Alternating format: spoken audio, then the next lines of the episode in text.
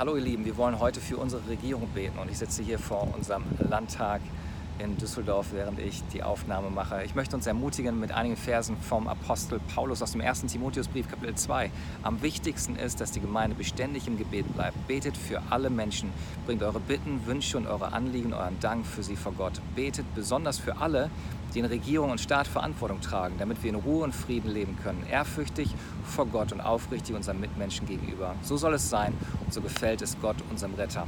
Ganz ehrlich, mir fällt es immer leichter, unsere Regierung zu kritisieren, als für sie zu beten, denn Spott, Hohn, Kritik kommen leichter über die Lippen als Lob und Anerkennung. Wir finden immer etwas, was wir anders oder besser gemacht hätten. Aber wir sollten Gott danken für Menschen, die bereit sind, Verantwortung zu übernehmen für unser Land. Deswegen lasst uns heute Zeit nehmen, dass wir für Menschen in Verantwortung beten in unserer Stadt Düsseldorf, in unserem Bundesland Nordrhein-Westfalen, in unserem Land Deutschland. Lasst uns für Schutz, Bewahrung, lasst uns für weise Berater beten und lasst uns beten, dass Politiker mit christlichen Werten aufstehen